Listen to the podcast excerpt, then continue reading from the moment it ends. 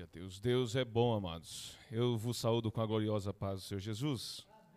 Louvado seja Deus. Quero saudar também os amados irmãos que estarão acompanhando este culto pelo nosso canal do YouTube. Que Deus em Cristo Jesus os abençoe. Aproveitando os irmãos que estão sobre os seus pés, eu convido vocês para abrirem as suas Bíblias no livro do Atos dos Apóstolos, capítulo de número 24. Glória a Deus.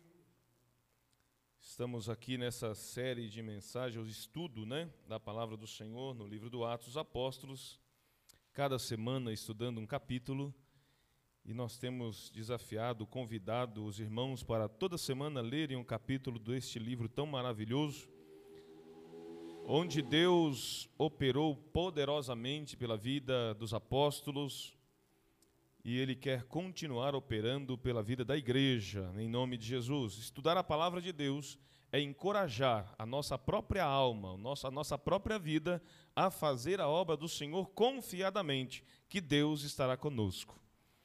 Quem faz a obra de Deus pode confiar que Deus está com ele. Nós vamos ler do primeiro versículo ao versículo de número 16, diz assim o texto sagrado. Cinco dias depois, o sumo sacerdote Ananias desceu a Cesareia com alguns dos líderes dos judeus e um advogado chamado Tértulo, os quais apresentaram ao governador suas acusações contra Paulo. Quando Paulo foi chamado, Tértulo apresentou sua causa a Félix. Temos desfrutado de um longo período de paz durante o teu governo, e o teu providente cuidado resultou em reformas nesta nação. Em tudo e em toda parte, excelentíssimo Félix, reconhecemos estes benefícios com profunda gratidão. Todavia, ao fim de não tomar-te mais tempo, peço-te o favor de ouvir-nos apenas por um pouco verificamos que este homem é um perturbador que promove tumultos entre judeus pelo mundo todo. Ele é o principal cabeça da seita dos nazarenos e tentou até mesmo profanar o templo. Então o prendemos e quisemos julgá-lo segundo a nossa lei.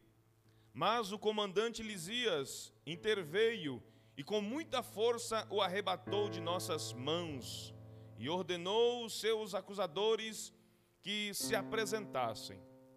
Se tu mesmo o interrogares, poderás verificar a verdade a respeito de todas essas acusações que estamos fazendo contra ele.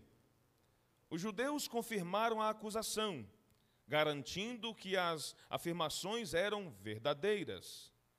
Quando o governador lhe deu sinal para que falasse, Paulo declarou: Sei que há muitos anos tem sido nesta nação, tem sido juiz nesta nação. Por isso, de bom grado faço minha defesa. Facilmente poderás verificar que há menos de doze dias subi a Jerusalém para adorar a Deus. Meus acusadores não me encontraram discutindo com ninguém no templo nem incitando uma multidão nas sinagogas ou em qualquer outro lugar da cidade. Nem tampouco pode provar-te as acusações que agora estão levantando contra mim. Confesso-te, porém, que adoro o Deus de, dos nossos antepassados, como seguidor do caminho, a quem chamam de seita.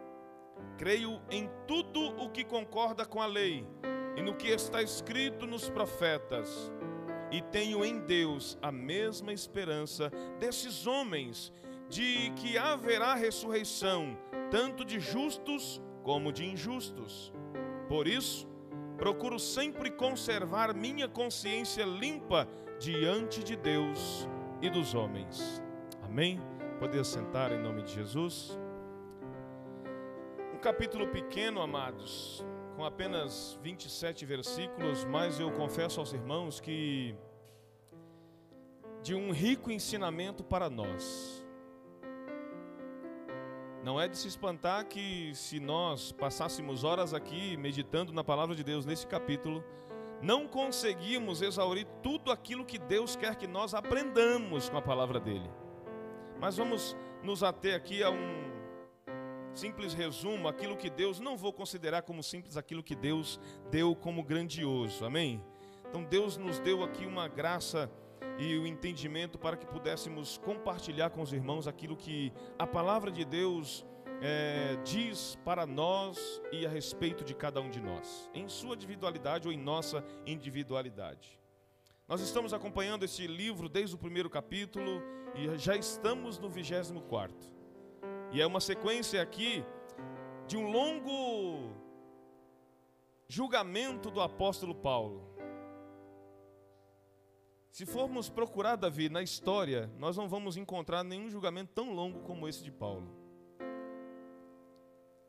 Um homem que pregou o evangelho, testemunhou sobre Jesus, apenas fez o bem, mas por causa da esperança, ele foi preso.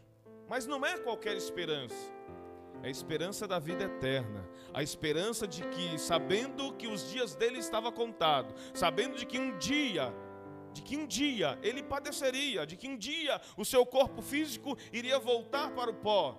Mas ele sabia, irmã Tauana, que a essa esperança da ressurreição, de como Jesus ressuscitou, ele também alcançaria essa ressurreição, assim como essa promessa é para toda a igreja.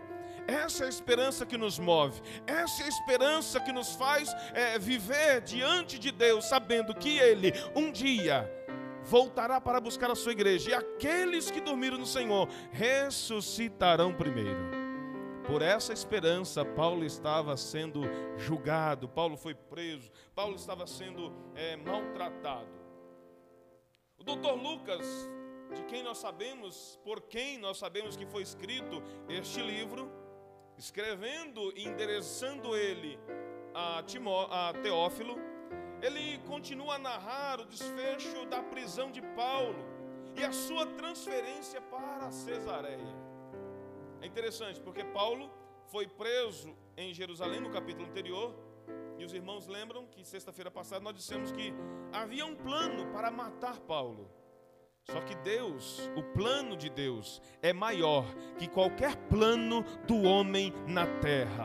Eu preciso repetir para que você grave isso no seu coração. O plano de Deus ao meu respeito e ao seu respeito é maior do que qualquer plano de qualquer homem nessa terra. Os planos dos judeus eram para tirar a vida de Paulo, mas o plano de Deus dizia que Paulo iria mais adiante. E Lucas vai nos relatar isso. Grande foi a frustração daqueles judeus. Eu queria estar lá, Tawana. Eu queria estar lá para ver a frustração daqueles homens quando descobriram que Paulo já não estava mais em Jerusalém. Numa noite eles estavam maquinando, numa noite eles estavam tramando a morte de Paulo.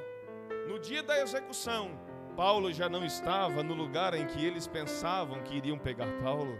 Paulo já não estava mais em Jerusalém. O plano para tirar a vida de Paulo, do servo de Deus, havia se perdido, se desfeito. Eles perderam tempo. Irmãos, eu fiquei horrorizado. Quando estudando a palavra, no capítulo anterior, nós vimos que 40 homens estavam jejuando para tirar a vida de Paulo ainda que façam sacrifícios, quem está servindo a Deus e debaixo da potente mão de Deus, ainda que façam sacrifícios contra a vida deste, vai perecer qualquer sacrifício, porque a mão poderosa do Senhor estará guardando a vida do servo fiel. Perder o tempo em sacrificar, o sacrifício foi o que conhecemos por sacrifício de tolo. Jejuar contra a vida de um servo fiel do Senhor. perder o tempo, economizar alimento, é bem verdade, mas perder o tempo no intencionando tirar a vida do apóstolo. Eu fico imaginando o ponto de interrogação. Peraí, como assim? Ele estava aqui. Nós quase acabamos com a vida dele com aquele aquele linchamento que produzimos. Se não fosse o comandante romano, Nós tínhamos acabado com ele aquela noite, mas não está aqui? Como assim? Sem entender o que poderia ter dado errado, como é que Paulo tinha saído de Jerusalém? Quem levou? Como assim uma pessoa sai da cidade e ninguém sabe de como foi? Imagina o ponto de interrogação, irmãos, na, na cabeça daqueles líderes do sinédrio, daqueles 40 homens que estavam jejuando. Como é que ele saiu de Jerusalém? Eles estavam tão cegos pelo orgulho e o ódio, irmãos, que nem consideraram que pela boa mão do Senhor, o apóstolo de Cristo recebeu este grande livramento da parte de Deus. Eles nem consideraram, peraí, há uma força maior que está cooperando com este homem. E se não for uma força do diabo, é a força de Deus. Eu vou corrigir essa frase, porque não podemos equiparar a força do diabo com o poder de Deus. Então, se não for a força do diabo, vai ser o poder de Deus. O diabo pode ter força, mas Deus tem poder. Deus pode todas as coisas. E Deus moveu. Deus sempre estará, irmãos, e esta palavra de determinação soou novamente neste capítulo, quando entendemos a ação de Deus em querer proteger e livrar o seu servo fiel. Então nós sempre vamos ver a determinação de Deus em guardar e proteger a vida dos seus escolhidos. Irmãos, Deus é um Deus determinado. E o plano do inimigo, ao meu respeito e ao teu respeito, todos eles serão frustrados. Serão frustrados. Mas os planos do Senhor ao meu respeito e ao teu respeito, ninguém jamais poderão frustrar.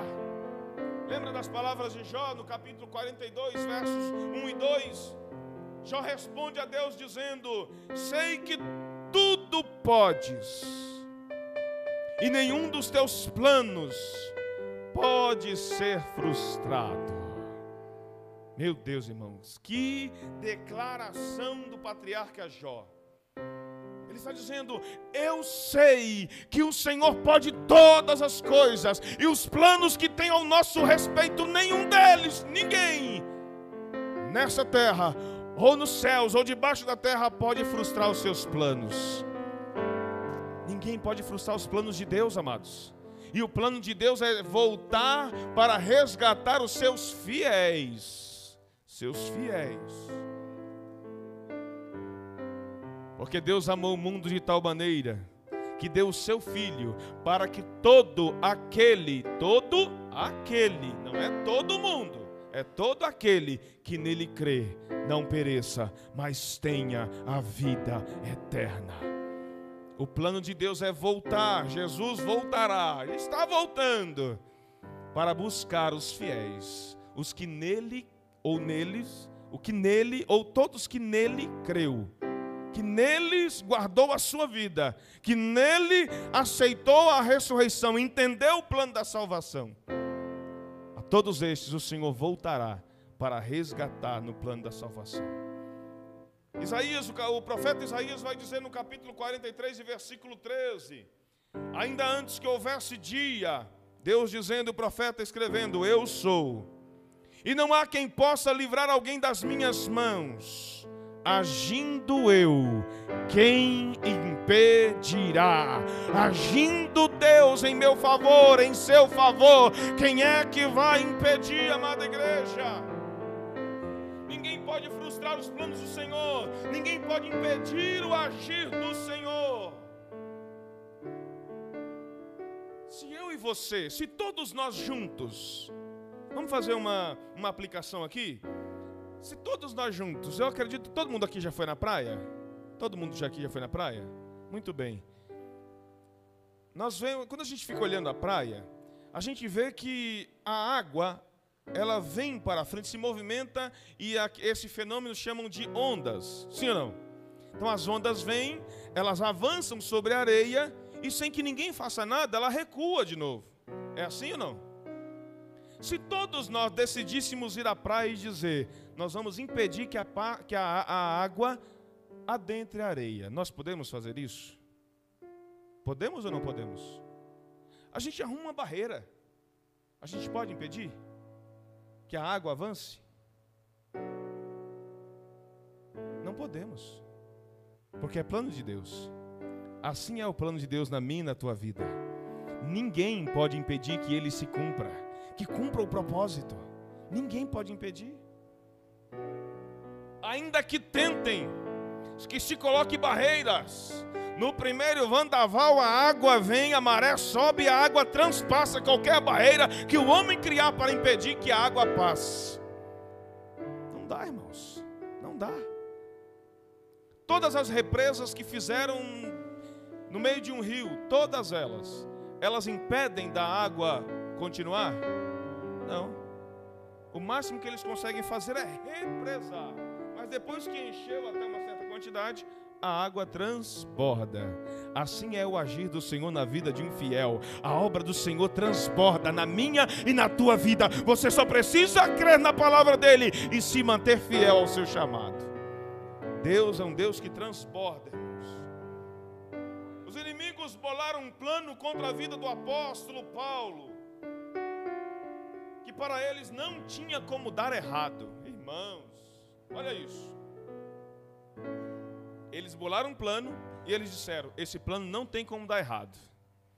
Mas quando Deus entra em ação, irmãos, quando a gente entra com a nossa vida para servir a Deus, a grande verdade é que qualquer plano contra um servo fiel não tem como dar certo. Entenderam o trocadilho? Enquanto para o homem, o plano contra o servo de Deus não tinha como dar errado. Deus, na vida de Paulo, disse: esse plano não tem como dar certo.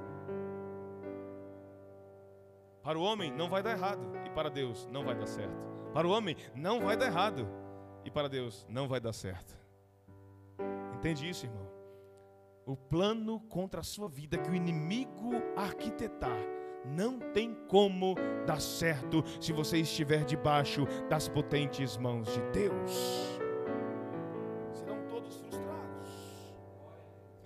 Profeta Isaías, no capítulo 54, versículo 17, ele vai dizer: Nenhuma arma forjada contra você prevalecerá, e você refutará toda língua que o acusar. Esta é a herança dos servos do Senhor, esta é a defesa que faço do nome deles, declara o Senhor. Deus é o nosso juiz e o nosso advogado, irmãos. Paulo estava bem guardado.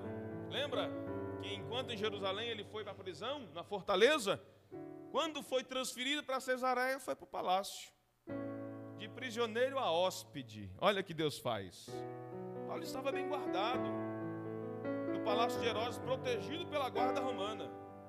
Paulo também contava, irmãos, que como cidadão romano, ele tinha o direito de ser julgado conforme o sistema jurídico romano estava tranquilo com relação a isso. Ele estava sendo guardado e todo o exército romano, ímpio, mundano, assim aplicando a favor dele. Irmãos, olha que negócio é esse.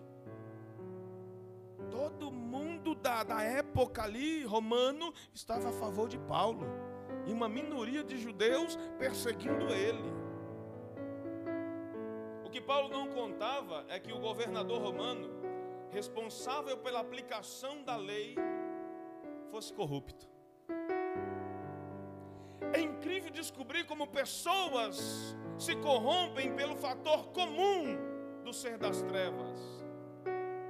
Que fator é esse? Egoísmo.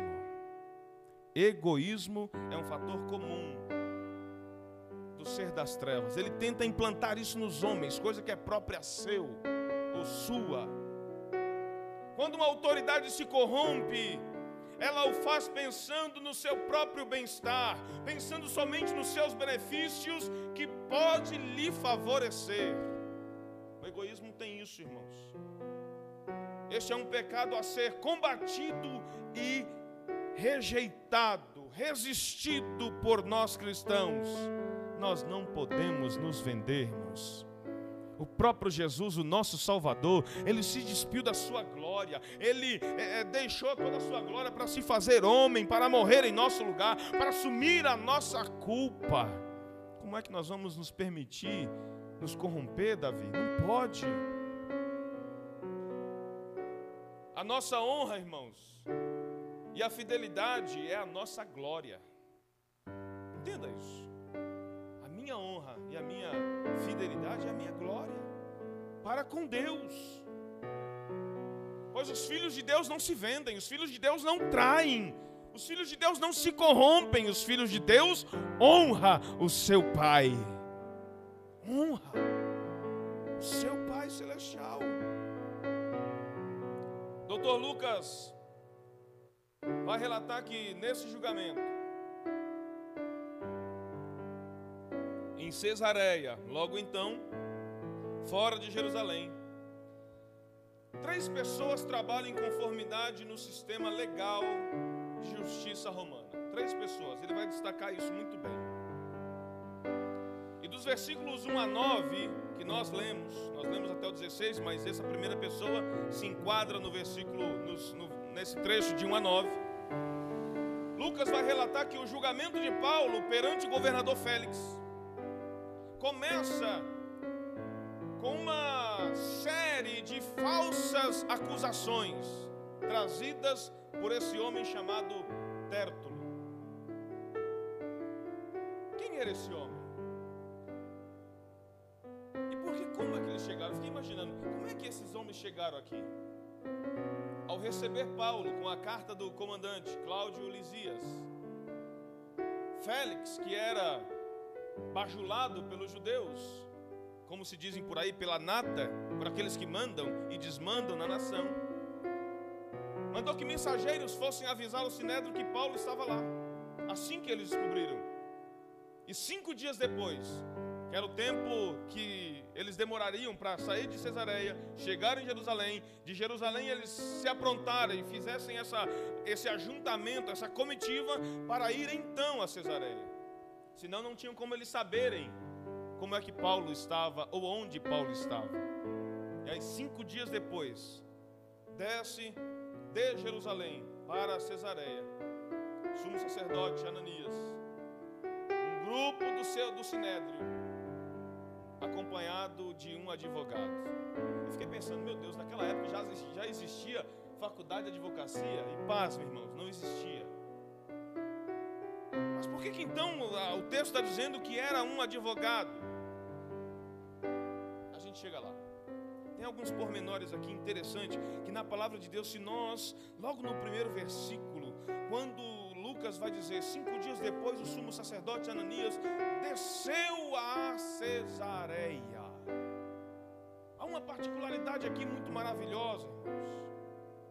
Nós sabemos que Jerusalém, ela é reconhecida como e considerada como a capital re, religiosa de todo o mundo. Sim ou não?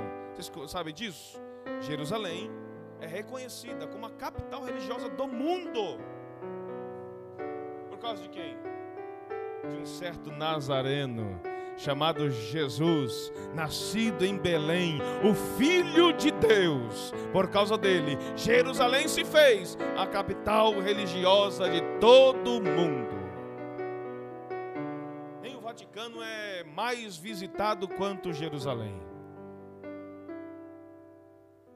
Pergunta para alguém que faz viagem para o exterior: você prefere para o Vaticano ou você prefere para Jerusalém? Unanimemente você vai ouvir: eu prefiro conhecer Jerusalém. Por quê? Porque foi lá que o Filho de Deus foi crucificado em meu favor e garantiu a minha salvação.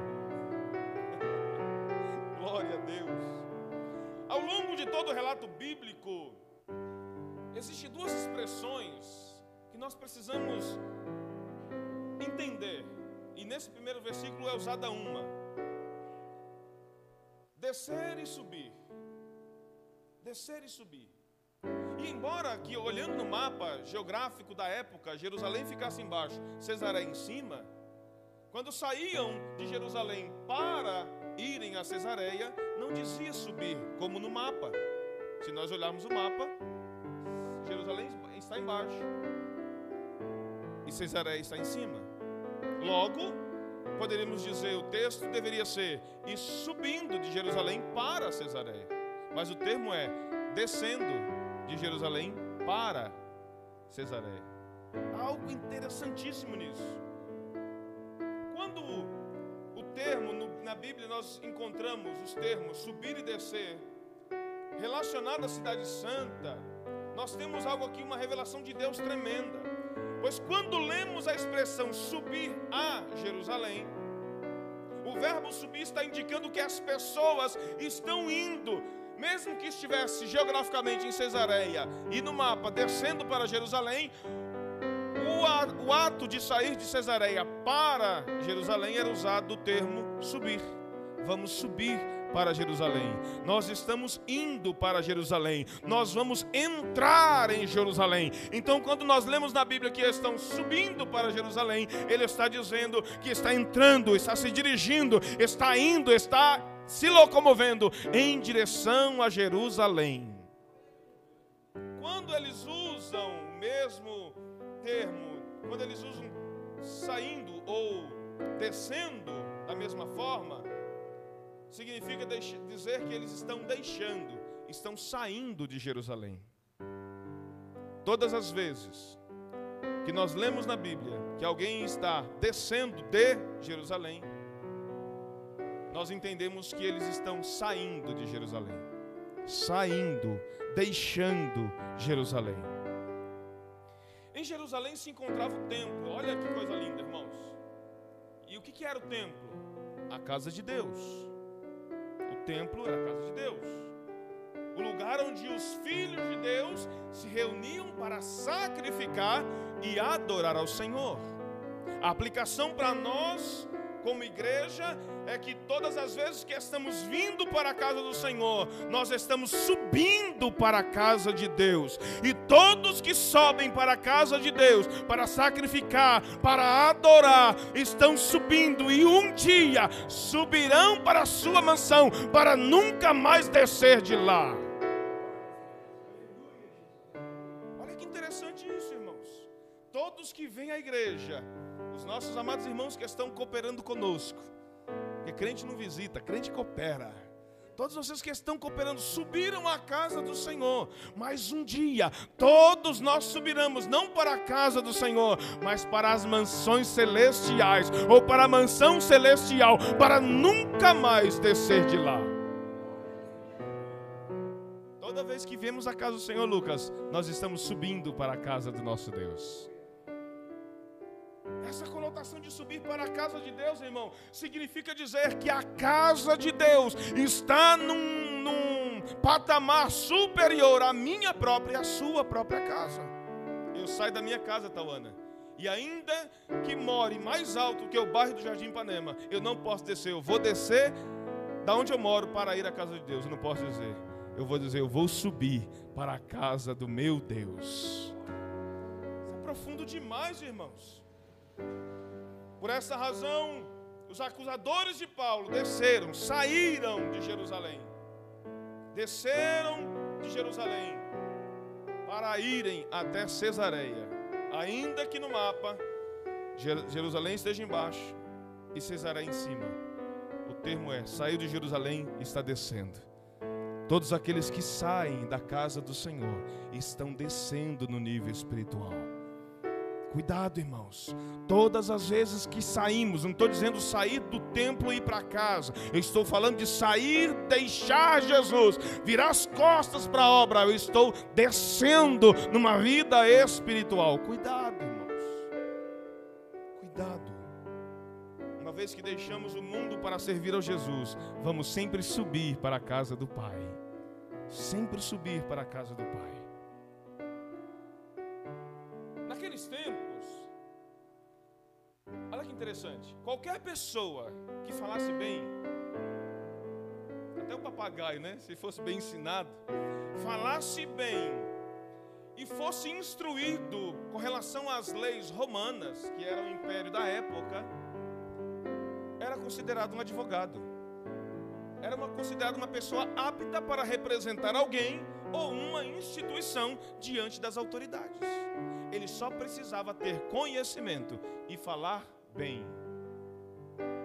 Ter conhecimento das leis que regia ou quem era responsável, no caso o Império Romano, a pessoa que tivesse o conhecimento das leis romanas e pudesse interpretá-las diante dos outros, este estava habilitado, qualificado para representar alguém ou uma instituição diante das autoridades. No caso aqui, Tértulo foi contratado pelo Sinédrio para representá-los diante de um governador.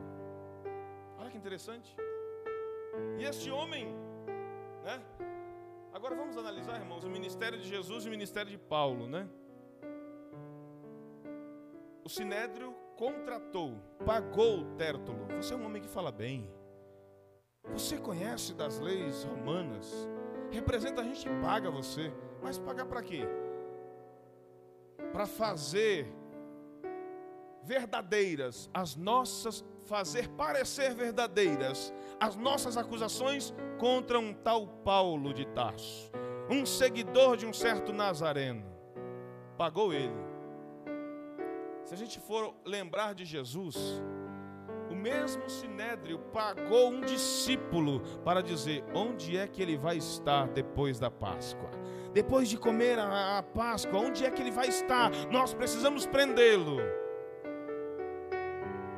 O discípulo de Jesus, chamado Judas, recebeu uma propina para entregar Jesus. E esse Tértulo foi contratado com dinheiro do sinédrio, do povo, para representar e fazer ou parecer verdadeiras as acusações contra o servo de Deus. Tértulo inicia sua apresentação com expressões de elogios ao governador. E a gente que, que trabalha com pessoas, a gente que é, se relaciona com tantas pessoas, né? A gente percebe no meio de muita gente aquelas pessoas que são sinceras e aquelas pessoas que agem com falta dela. E até mesmo a gente consegue identificar os bajuladores, aqueles que batem no seu ombro, batem nas suas costas, finge que são seus amigos, mas é só você sair do ambiente, você vira o motivo do assunto. E Tértulo chegou diante do Félix, o governador de Cesareia, de toda aquela região, e começou a elogiar. Eu fiquei imaginando, comentarista bíblico diz que, Wisby diz que essa formalidade, ainda que exagerada, era comum quando alguém se dirigia ao governador. Porque eles sabiam que o governador gostava de ser bajulado. E bajulando, eles teriam sua atenção. Imagina, tá, eu preciso falar com você. Ou não, preciso falar com o Henrique.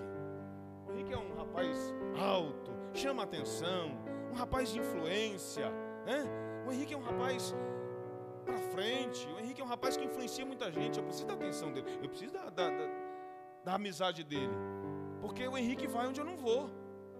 O Henrique conhece pessoas que eu não conheço. Logo, a amizade com o Henrique vai me favorecer. Então, ô Henrique, rapaz, você não é só grande no tamanho, hein? Você é grande na beleza.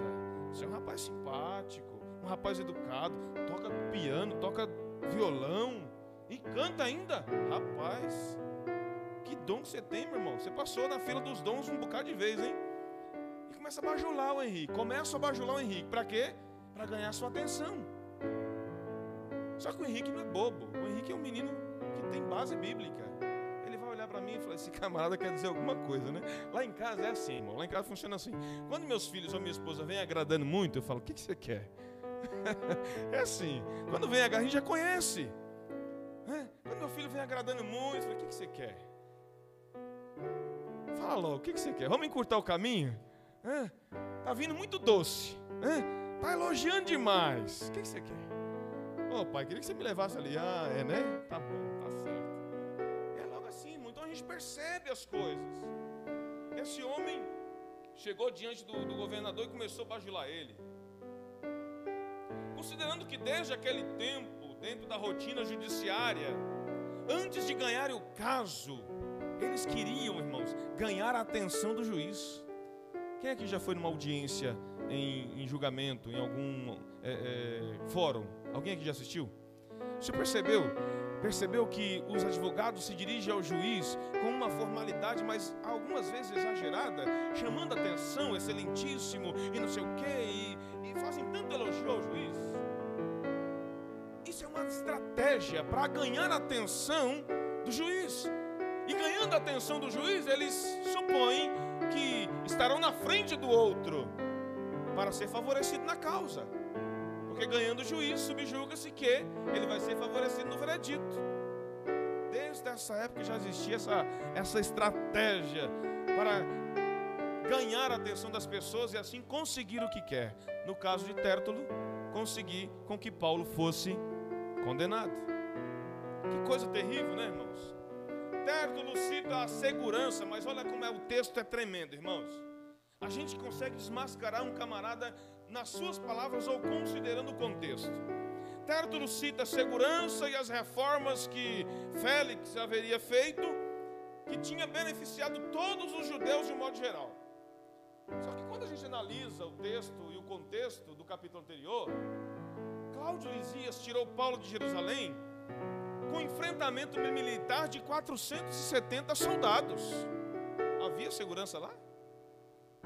Para que 470 soldados acompanhassem Paulo saindo de Jerusalém para Cesareia? Que segurança é essa? Que medo Cláudio Lisias tinha de perder Paulo como prisioneiro. Eu não vou me arriscar perder a minha vida por causa desse homem aí. Vamos botar segurança para que ninguém ouse contra a vida dele enquanto estiver no trajeto. Então, se ele temia perder, é porque não tinha tanta segurança assim. E aí Tértulo vai e diz, né, com toda pompa, elogiando o trabalho que Félix havia colocado ordem e paz em Jerusalém, ou em toda a Judéia. É fácil demais é, descobrir quando uma pessoa está falando verdade ou não, é só considerar o contexto. Segundo os historiadores, irmãos, o governador Félix até tinha conseguido subjugar muitos ladrões, mas o próprio governador contratava assassinos para fazer servicinhos contra aqueles a quem se opunha a ele. Olha só. E esse mesmo Félix contratou assassinos para matarem um sumo sacerdote por nome Jonatas, antes de Ananias aí não, não me agrada em nada, então vamos tirar ele do caminho. Olha o tipo de governador que estava lá representando Roma em toda a região de Jerusalém. A administração de Félix era duvidosa. Isso vai ficar claro ao longo desse capítulo. Se os irmãos leram, mais no finalzinho vai dizer lá que ele chamava Paulo para conversar constantemente. Mas não era porque Paulo falava bem, não era porque o assunto de Paulo era atrativo. Não. Era comum para esse tipo de governança corrompida esperar, esperar do prisioneiro oferecer algum valor para que ele pudesse ter a sua liberdade. Essa é a razão de Félix chamar tantas vezes Paulo para conversar. E Paulo não perdia tempo, viu, irmãos. Paulo não iria lá conversar ou bajular o governador. Nós vamos ver que Paulo falava sobre alguns assuntos relacionados a Jesus que colocou medo no Félix. Mas vamos ficar aqui por enquanto. Há quem diga que as acusações contra Paulo, olha só, irmãos, se nós consideramos, entendemos e vimos, acompanhando aqui o contexto, nós sabemos que todas essas acusações que estavam citando contra Paulo eram falsas. Olha, olha isso. Há quem diga que as acusações contra Paulo, que as falsas acusações, eram mais verdadeiras que as lisonjas usadas por Tértulo ao governador Félix. Olha o nível. Se, acusações, se as acusações eram falsas, elas se tornaram mais verdadeiras que aquelas lisonjas, que aquela bajulação toda. E mesmo assim ele recebia. Mesmo assim ele recebia. Terto alugou uma, é, alegou uma acusação tripla contra Paulo. Ele chegou preparado, irmão. Um advogado, quando vai lá apresentar sua defesa ou sua acusação, no caso aqui era um, podemos chamar até do, do advogado do diabo, né? Porque ele estava acusando, preparou a sua acusação contra Paulo. E ele fundamentou em três coisas relacionadas à vida do apóstolo. E a primeira delas, ele foi direto numa acusação pessoal contra Paulo. Mas Paulo estava sendo julgado pela sua esperança. Mas na acusação, primeira parte da acusação dele foi contra a vida pessoal de Paulo. Ele diz assim, ó, no verso 5: Este homem é um perturbador. Na maioria das traduções, eu ah, pesquisei, na maioria das traduções, os tradutores traduziram essa parte como perturbador como uma peste. Está isso na sua, na sua Bíblia? Vê no versículo 5. Está perturbador? Tem alguma versão aqui que está peste? Ó, uma, duas, três. Tem mais? Se, os irmãos quiserem manter sua Bíblia aberta para acompanhar, na maioria das traduções está peste. Então ele está dizendo: Este homem é uma peste, é um perturbador. O inimigo sempre vai querer colocar em dúvida o meu e o seu caráter, a minha e a tua reputação, a minha e a tua dignidade, a minha e a tua identidade. Ele vai colocar em xeque, ele vai querer manchar, ele vai querer mexer na nossa base, irmão, e a nossa integridade, a nossa reputação, o nosso caráter e a nossa identidade é a base de quem somos e o que fazemos para Deus a estratégia era: vamos desestabilizar ele. Sabe aquele negócio de que alguém. Eu quero tirar a paz do irmão Elias. O irmão Elias é um homem pacífico, né? Eu vou tirar a paz dele. Então eu vou fazer alguma coisa para desestabilizar o irmão Elias. Né? Quem já brincou disso? Vou, não, vai, que ele, vai que ele perde a paz, né? Mas você está no púlpito, irmão, então não pode, então dá licença. Está no púlpito, não vai perder a paz, não. Mas lembra, a gente tinha alguém, sempre tem alguém que é chato, né? E fica balançando e fica puxando a gente, até que a gente perde a paz e pum, dá um tapão. Já aconteceu isso com alguém aqui? Só comigo? Ô, oh, irmãos, eu já perdi a paz com alguém assim. Falei, sai daqui, meu. Tá, tirou a paz. Hã? Era o que Combatendo ou ferindo a integridade, a identidade de Paulo. Ele estava tentando irritar Paulo. Porque lembrem, num julgamento, uma parte fala, depois a outra fala. Sim ou não? Se uma parte está falando, a outra não pode se pronunciar, se se pronunciar é penalizado. E dependendo do pronunciamento, o, julgamento é até encerrado. A gente já viu muito isso. Alguém se sente injustiçado. Mas o que ele está falando é mentira. Mas isso eu não fiz. Meu irmão, está na parte dele, espera a sua. Paulo centrado, ouvindo tudo pianinho, como dizem por aí. nada, a integridade dele, a vida pessoal dele estava sendo exposta de maneira vergonhosa. Este homem é um perturbador ou uma peste. Essa acusação pessoal tinha por base os conflitos dos próprios judeus em oposição ao ministério de Paulo. Não foi Paulo que levantou nenhum tumulto, foram os judeus que se levantaram contra ele. Por isso, Paulo é um exemplo para nós. Nós não podemos é, ficar irritados quando se levantam contra nós. Se estão se levantando contra nós, é porque Deus está se agradando daquilo que estamos fazendo para Ele. Paz. Fique em paz e confie no Senhor. No Sermão do Monte, irmão, o Sermão do Monte é um texto que nós deveríamos ler sempre no momento do que estiver passando por aflição, porque lá vai dizer: bem-aventurado ou felizes aqueles que são perseguidos por causa do meu nome. Bem-aventurados ou felizes quando choram, porque vocês serão consolados. Bem-aventurados quando vocês são felizes, quando mentirem ao vosso respeito por minha causa. Oh, irmão, vamos confiar no Senhor. Biógrafo americano chamado Vance Havner, ele costumava dizer algo sobre o apóstolo Paulo. Ele dizia assim: por onde Paulo passava, ocorriam duas coisas. Primeira, revolta, e a outra, reavivamento. A revolta era por conta daqueles que eram incrédulos.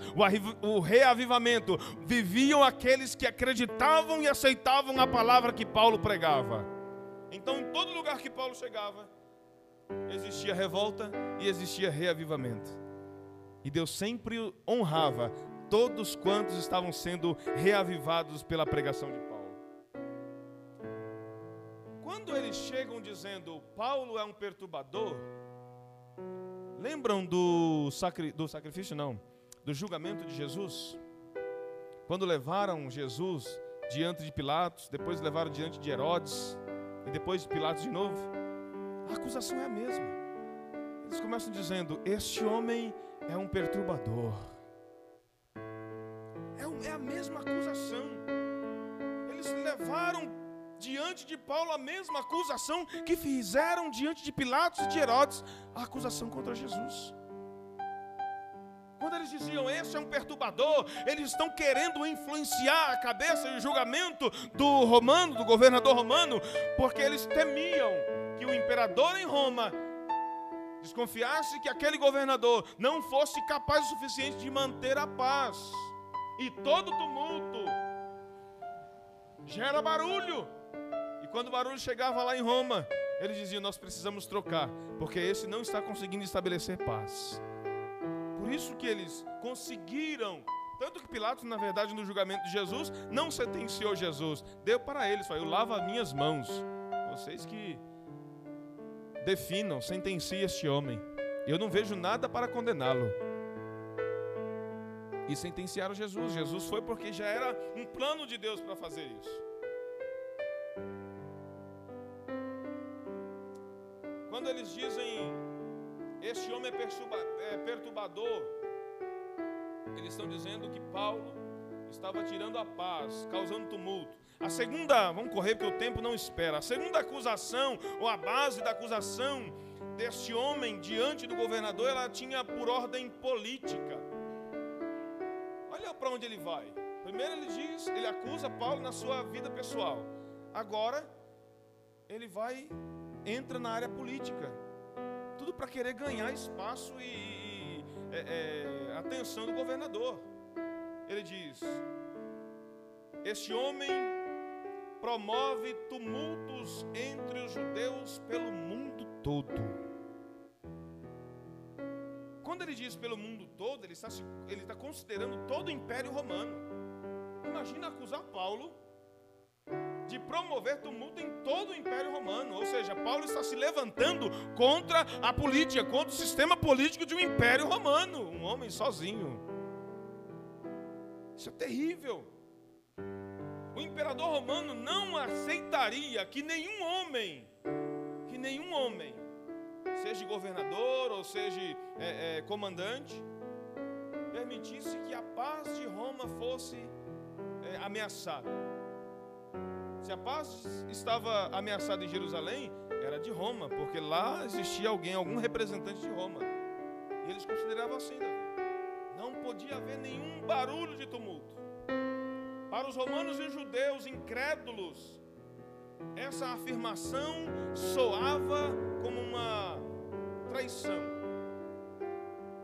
como uma revolta, como uma ameaça contra o imperador assim como Paulo, Jesus e todos os seus discípulos respeitavam as autoridades, eles também consideravam que adorar, eles adorariam somente a Deus.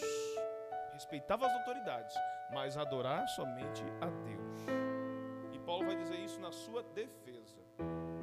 A terceira linha de acusação desse Tértulo, desse advogado contratado pelo Sinédrio, foi de ordem religiosa nessa daqui ele perde todas as forças. Ele diz que Paulo é o principal cabeça da seita dos nazarenos. E nesse capítulo aqui, ou nesse trecho, é a única vez em toda a Bíblia, no Novo Testamento, que vai aparecer esse termo referente aos cristãos, falando do Nazareno, se referindo a Jesus de Nazaré. Os adeptos desta seita, os nazarenos. Essa terceira acusação não era interessante para os romanos queriam, eles não tinham interesse, eles não queriam entrar numa briga religiosa. Para eles não tinha nenhuma é, é, graça de entrar nesse âmbito aí religioso. Eles tinham para cada situação um Deus, e eles estavam brigando por causa de um só. Eles tinham um monte. Então eles não achavam interessante.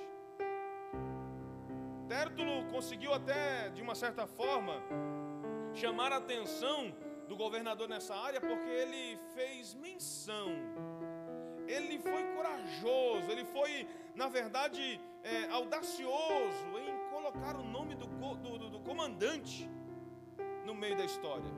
Porque quando eles estavam julgando Paulo, quando eles estavam massacrando Paulo, é, batendo em Paulo, quando prenderam ele no templo, o comandante chegou e impediu que Paulo fosse morto. E aí ele fala que o comandante é quem agiu com violência para tirar Paulo das mãos dele. Olha que coisa terrível.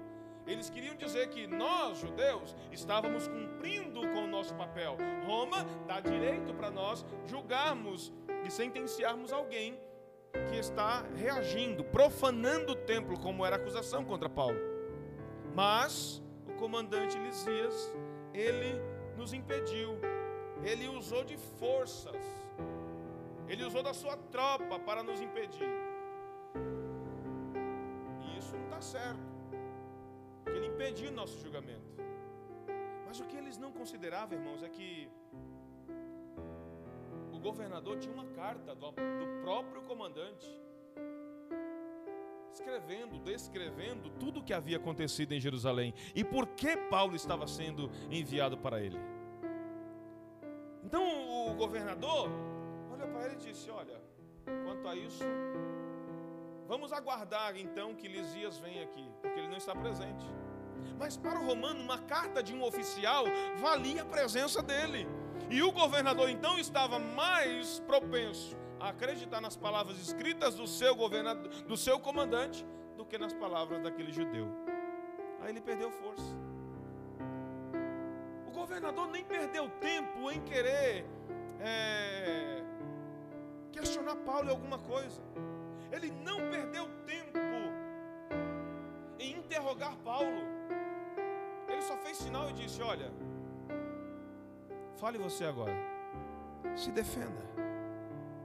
E Paulo, diferente do bajulador Tértulo, não fez grande lisonja. Aliás, Paulo não fez nenhuma. Ele foi honesto em reconhecer que Félix já era um juiz com experiência em Jerusalém. A única coisa que Paulo fez era reconhecer que ele era um juiz com experiência. Paulo vai dizer assim, ó. Versículo 10. Sei que há muitos anos tem sido juiz nesta nação. Por isso, de bom grado, faço a minha defesa. Olha que, que introdução para a sua defesa simples, honesta e sem bajulação. Assim, você é um juiz experiente, está muito tempo aqui, beleza. Me sinto confortável, vou fazer a minha defesa. Paulo está bem seguro. E menciona que em Jerusalém, que estava em Jerusalém há apenas 12 dias. Irmãos, contra fatos não tem argumento, certo? Para uma pessoa causar um tumulto como aqueles homens estavam dizendo que Paulo tinha causado, ele no mínimo precisaria de tempo. No mínimo. Como é que eu vou reunir pessoas? Como é que nós vamos discutir aonde vai ser? Como é que nós vamos falar a abordagem do que, que nós vamos tumultuar aonde. E 12 dias não é suficiente. Paulo já começa assim, ó. Paulo é inteligente, estrategista. Paulo diz, ó, estou há 12 dias apenas em Jerusalém e vamos, convém comigo, que não é tempo suficiente para ninguém organizar um tumulto como esse que eles estão dizendo. Então, o primeiro ponto já derruba aqui. Não tive tempo para isso. Segundo ponto, o que Paulo confessa, e isso é digno de ressaltar, pois é uma verdadeira confissão de fé e prática do apóstolo de Cristo, do apóstolo Paulo. No versículo 14 ele diz: Confesso-te, porém, que estando em Jerusalém, onde eles me prenderam, eu estava no templo, e eu estava fazendo o que no templo? Adorando Deus dos nossos antepassados como seguidor do caminho, a que chamam de seita, creio em tudo o que concorda com a lei e no que está escrito nos profetas. Paulo confessa publicamente que é um adorador do Deus de seus antepassados. Paulo confessa publicamente que é um adorador do Deus dos pais da nação. Paulo confessa publicamente que é um adorador do pai de Abraão, que é um adorador do Deus de Abraão, que é um adorador do Deus de Jacó, que é um adorador do Deus de Isaac, que é um adorador do Deus verdadeiro. Paulo confessa ser um adorador. Eles me prenderam no templo quando eu estava adorando a Deus.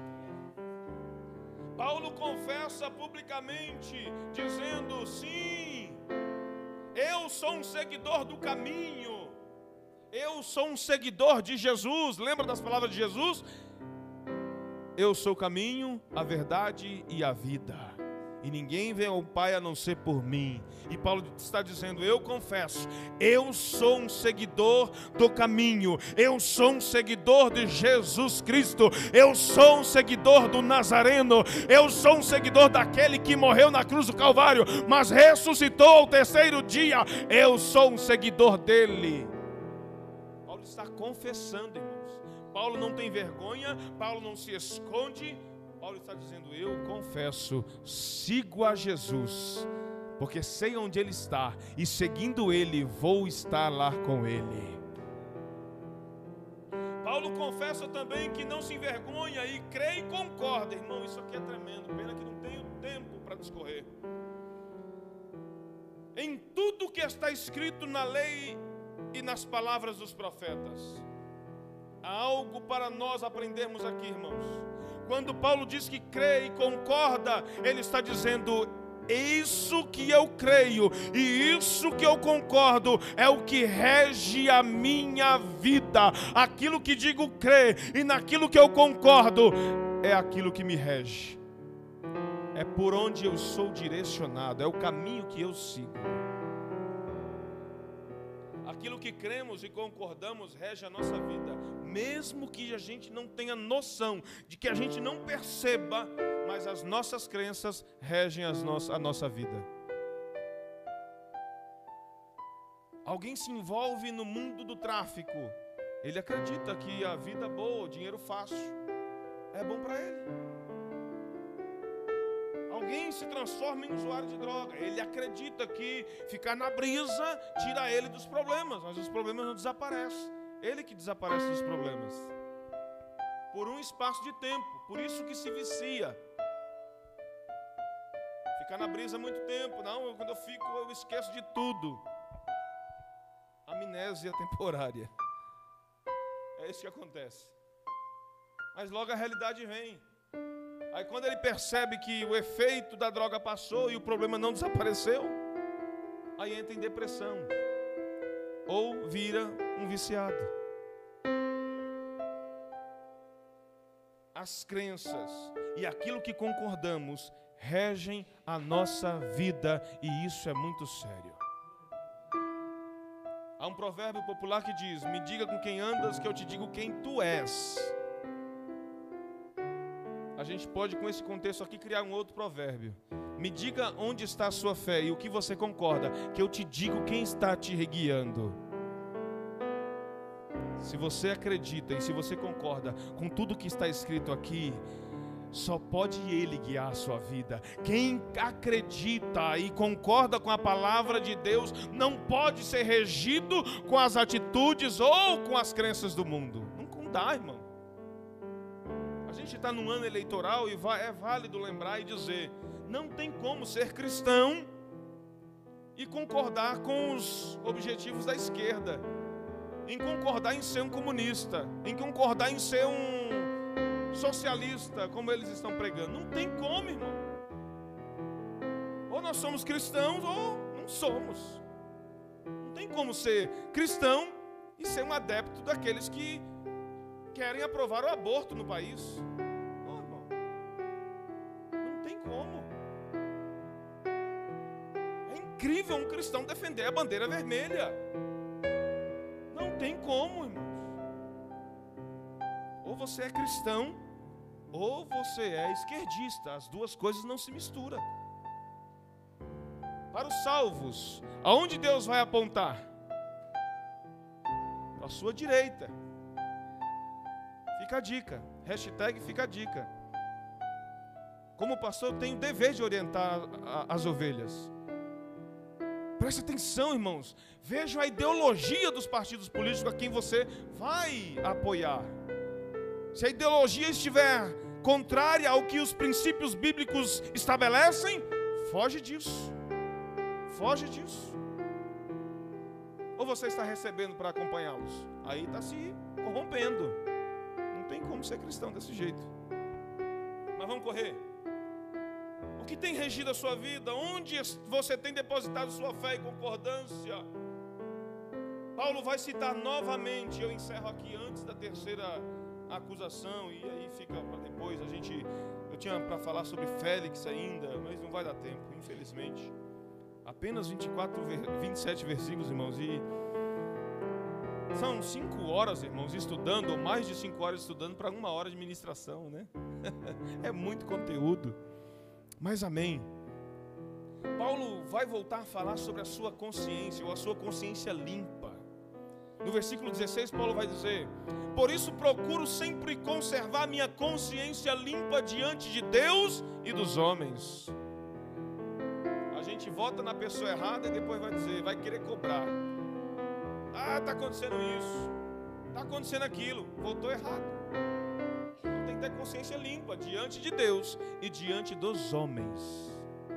Diante dos homens. Nos versículos 22 a 27, é a vez de Félix se pronunciar diante daquele julgamento. Só que Félix se mostra verdadeiramente um homem insensato e termina, interrompe, é, dá, dá por encerrado o julgamento sem uma sentença. Ele vai dizer para os judeus: quando, quando, e esse quando nunca aconteceu.